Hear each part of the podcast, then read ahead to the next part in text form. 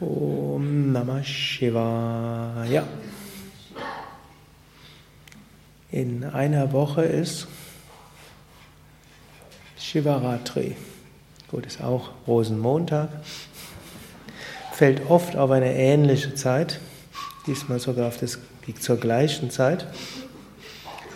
Und das steckt auch eine Symbolik dahinter, dass es war Winter, momentan ist Frühling, die nächsten Tage wird es schon fast Sommer werden. Gut, danach soll es auch wieder regnen.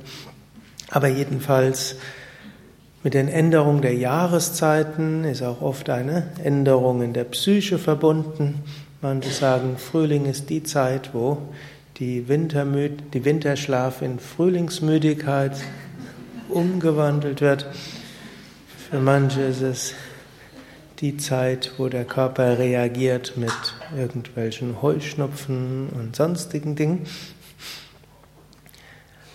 Es ist in jedem Fall eine Zeit, wo Körper und Geist sich verändern und das ist natürlich gut, wenn man die Zeit nutzt für Reinigung. So gibt es ja auch solche, die jetzt in einer Fastenwoche hier sind, um sich zu reinigen oder am nächsten Aschermittwoch beginnt dann ja die offizielle Fastenzeit der katholischen Kirche, was für die meisten, was ursprünglich mal hieß, wirklich Fasten. Dann gab es speziellere Formen von nicht ganz im Yoga sattwigen Fasten, Bierfasten und solche Sachen. Gut, später wurde daraus, man äh, isst wenigstens kein Fleisch. Als solches faste ich jetzt schon seit Jahrzehnten. Oder man verzichtet auf irgendetwas. Gut, wir müssen es auch nicht genau um die Zeit machen. Jedenfalls ist es gut, in dieser Zeit eine Woche oder mehr intensiver zu praktizieren. Es ist eine gute Zeit, Kriyas, Reinigungsübungen zu machen, sich besonders gesund zu ernähren und vielleicht auch besonders freundlich zu seinen Mitmenschen zu sein.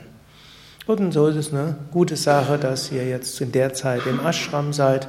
Habt euch also eine sehr gute Zeit ausgesucht, um entweder mit Yoga zu beginnen, Yoga zu vertiefen oder euch zu reinigen und Zugang zu finden zu, zum Prana, zur inneren, inneren Energie, zur Tiefe des Selbst oder auch einfach, um mit der Natur mehr tiefere Beziehungen zu bekommen. Und ich will noch einen Brief vorlesen, den Swami Shivananda uns geschickt hat. Und zwar hat er ihn uns geschickt im Jahr 1945, 1. Oktober. O Geist, beruhige dich. Erkenne die wahre Natur des Selbst. Laufe nicht Äußerlichkeiten hinterher. Halte dich nicht mit deinen Vorstellungen und Illusionen auf. Gehe nach innen, werde weise. Suche den inneren Frieden des Ewigen. Dort transzendierst du alle Sorgen und alles Leiden.